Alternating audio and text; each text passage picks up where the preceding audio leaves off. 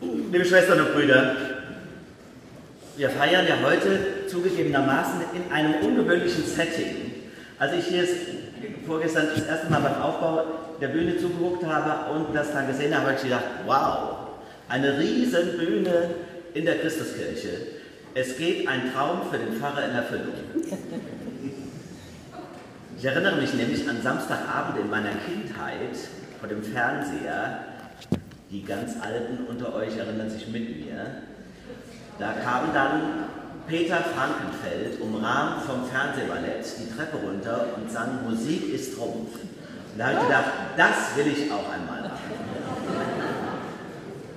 Tja, dann die Idee, Theologie zu studieren, aber, will ich auch mal erzählen, es gab dann ein Semester, wo ich so sehr unsicher war und ängstlich, ist das ein Beruf für mich, kann ich das schaffen? Und habe dann gedacht, muss doch noch eine Alternative geben und habe mich dann tatsächlich, kann ich ja hier mal outen, bei verschiedenen Fernsehsendern und Rundfunkveranstaltungen beworben. Ich wusste, dass ich das kann. Ich hatte in meinem Heimatort schon Abendveranstaltungen und Feste moderiert. Das konnte ich ein bisschen. Ob ich Fahrer konnte, wusste ich nicht. Also habe ich gedacht, da bewirbst du dich und bin doch tatsächlich auch eingeladen worden.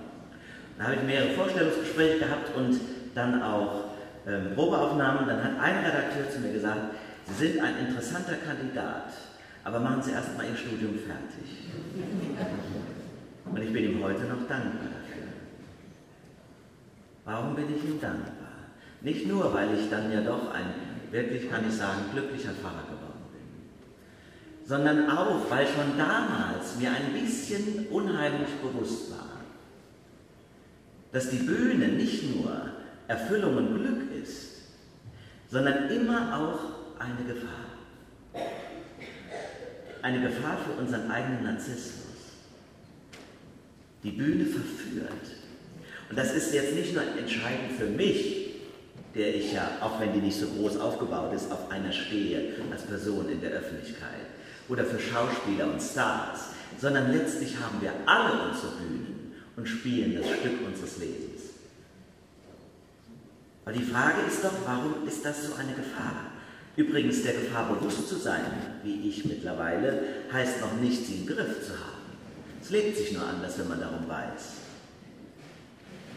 An dieser Gefahr leiden Schauspieler, Stars, alle Menschen, die in der Öffentlichkeit stehen, Politiker vor allem, aber auch andere, letztlich wir alle, wie ich sagte. Wir haben alle unsere Bühnen und brauchen gar nicht extra welche gebaut zu bekommen, sondern haben die schon vorher in unserem Geiste. Was ist das denn eigentlich mit der Bühne in unserem Leben für ein Phänomen? Wir leben unser Leben und wählen uns wie auf einer Bühne, weil wir nämlich das Bedürfnis haben, zu gefallen und beliebt zu sein und bewundert zu werden. Das steckt in uns allen drin. Und deshalb kämpfen wir durch unser Leben hindurch um Aufmerksamkeit. Aber wenn wir das so tun, ohne dass wir es an uns selbst durchschauen, dann verwechseln wir unser Leben mit einer Aufführung. Wir leben dann für den Applaus, und zwar ist das egal, wie der konkret aussieht. Das kann ein hohes Gehalt sein, die gesellschaftliche Anerkennung, die Bewunderung von Menschen. Das Tragische an einer Existenz auf der Bühne das Tragische ist ja, dass du irgendwann früher oder später von der Erkenntnis eingeholt wirst, es geht gar nicht um mich. Ich bin gar nicht gemein. Es wird mein Schauspiel bewundert, nicht ich selbst. Die Show wird geliebt, die Illusion, die Unterhaltung. Und das Entsetzliche ist, dass man dann erkennen muss, wenn man so lebt, keinen interessiert, wie es mir wirklich geht. Geht ja auch gar nicht, dass es jemand mitkriegt, weil ich ja immer schauspiele. Ein Leben, das sich ausschließlich auf der Bühne wähnt, ist übrigens gnadenlos. Eine gnadenlose Existenz. Ein Leben nämlich ohne Liebe, ohne Wahrhaftigkeit.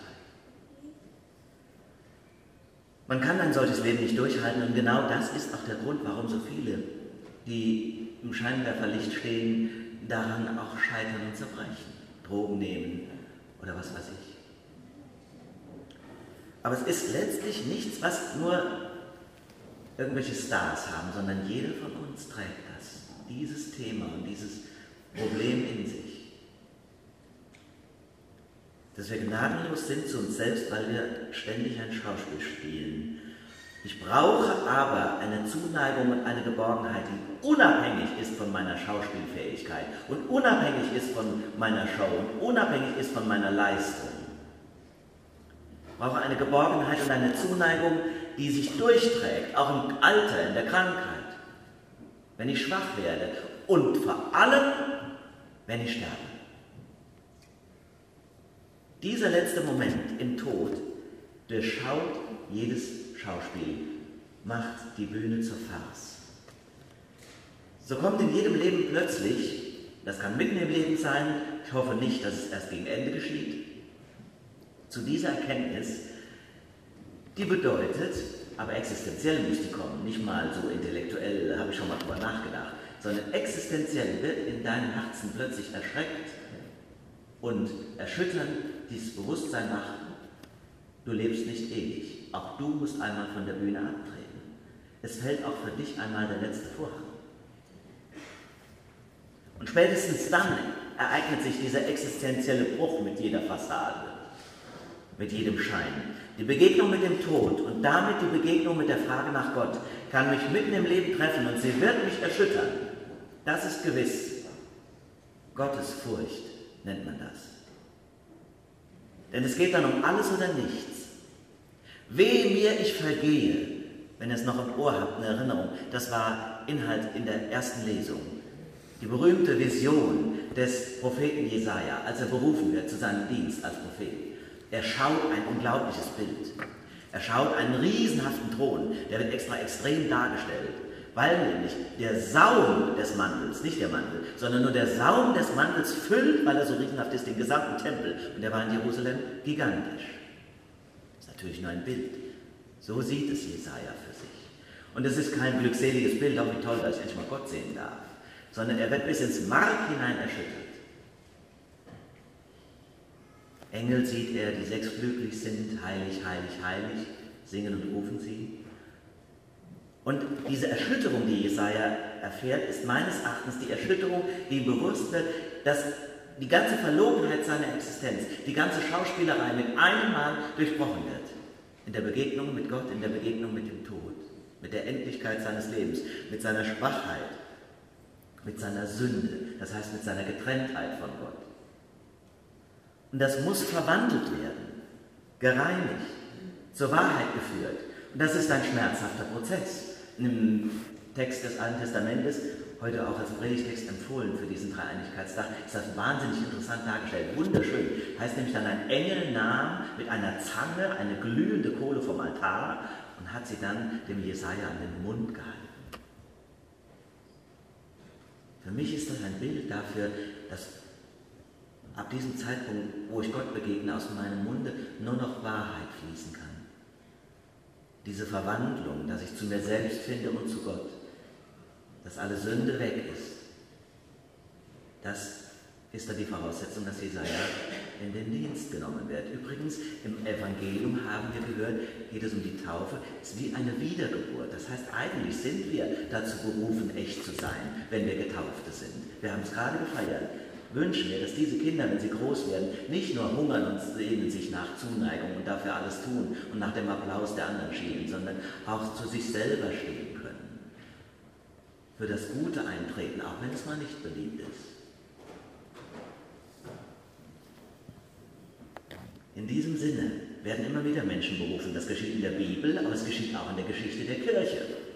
Damit sind wir natürlich bei dem Mann, der heute in unserem Mittelpunkt stehen wird, vor allem heute Abend, Martin Luther. Bei dem war das genau das gleiche Thema.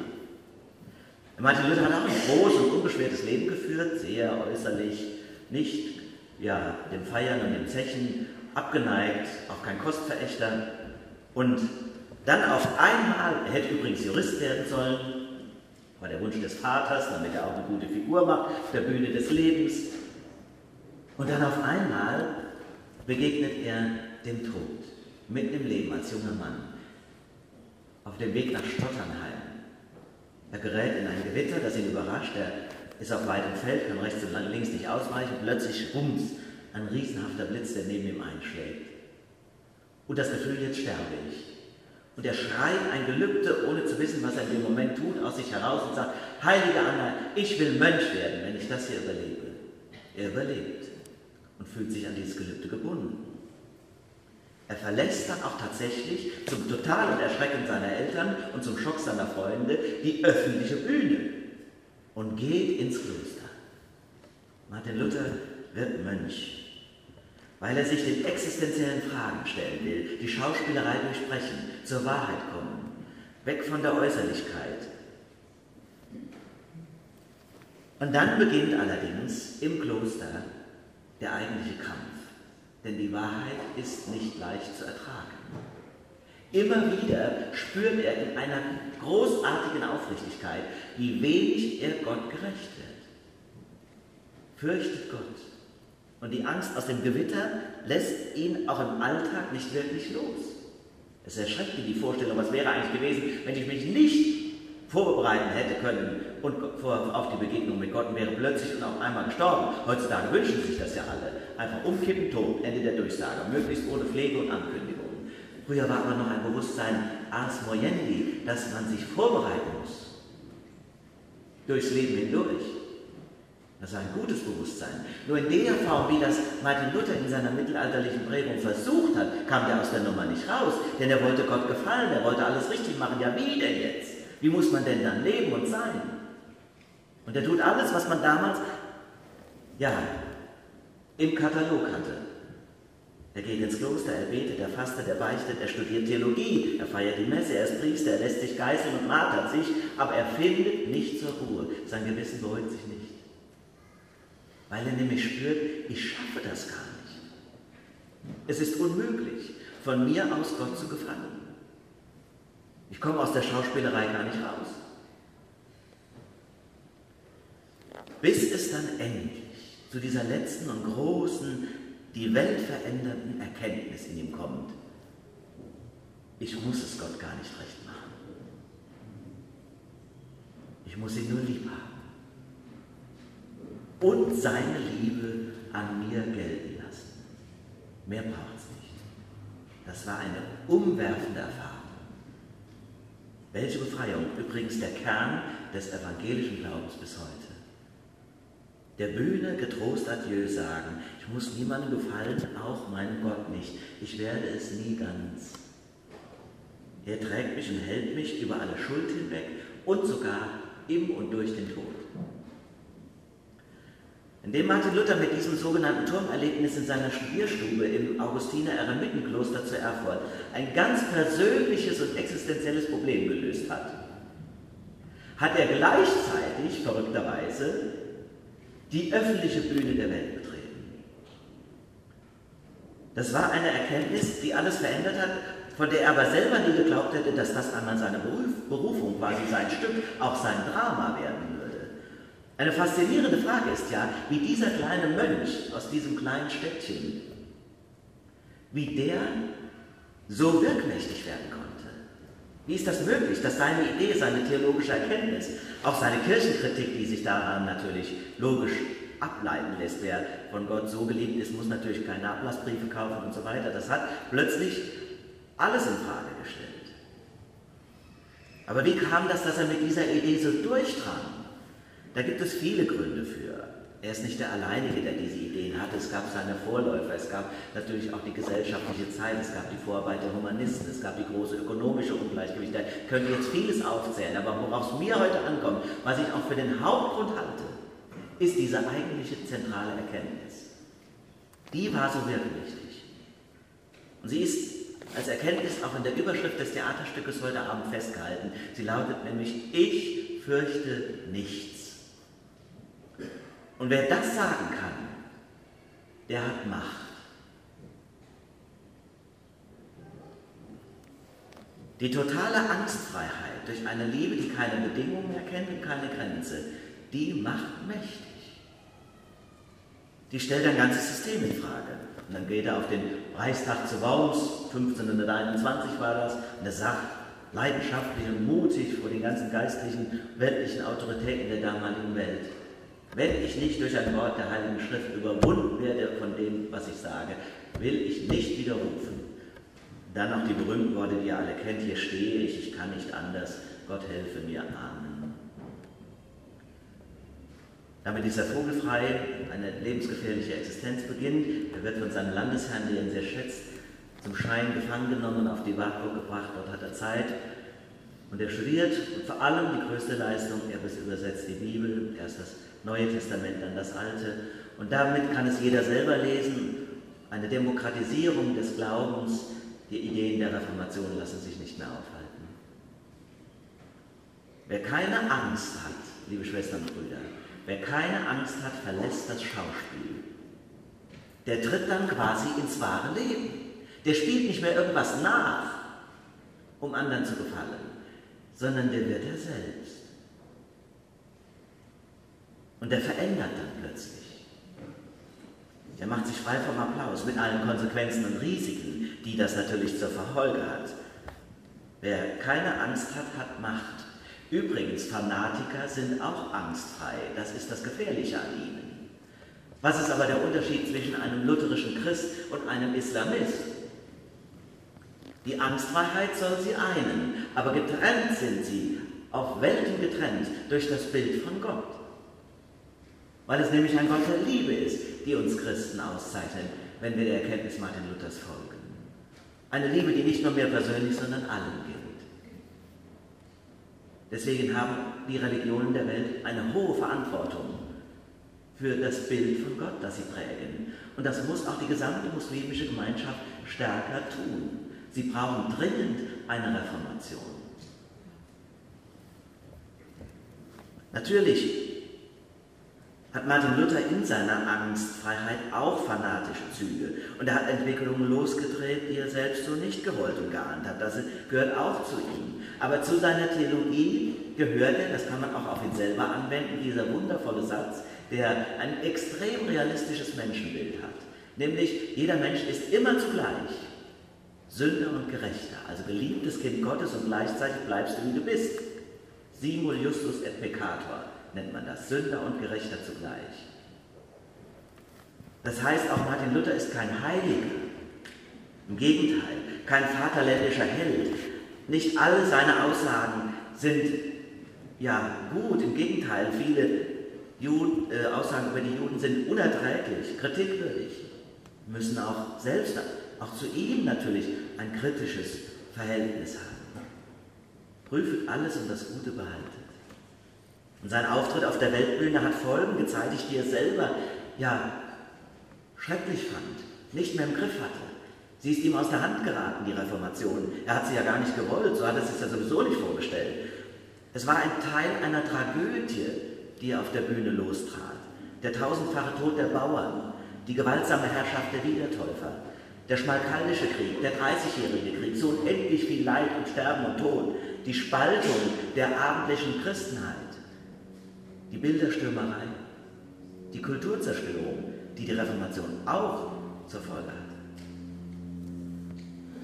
Schwestern und Brüder, das gehört alles zu diesem Stück, an das wir denken, das wir auch feiern.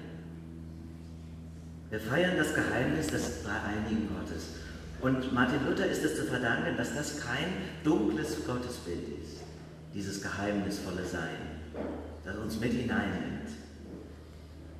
Schenke uns Gott, dass wir die Liebe zu ihm und untereinander immer wieder neu erleben und ihm mutig die Ehre geben. Amen. Der Friede Gottes, der höher ist als alle unsere Vernunft, bewahre Herzen und Sinne in Christus Jesus.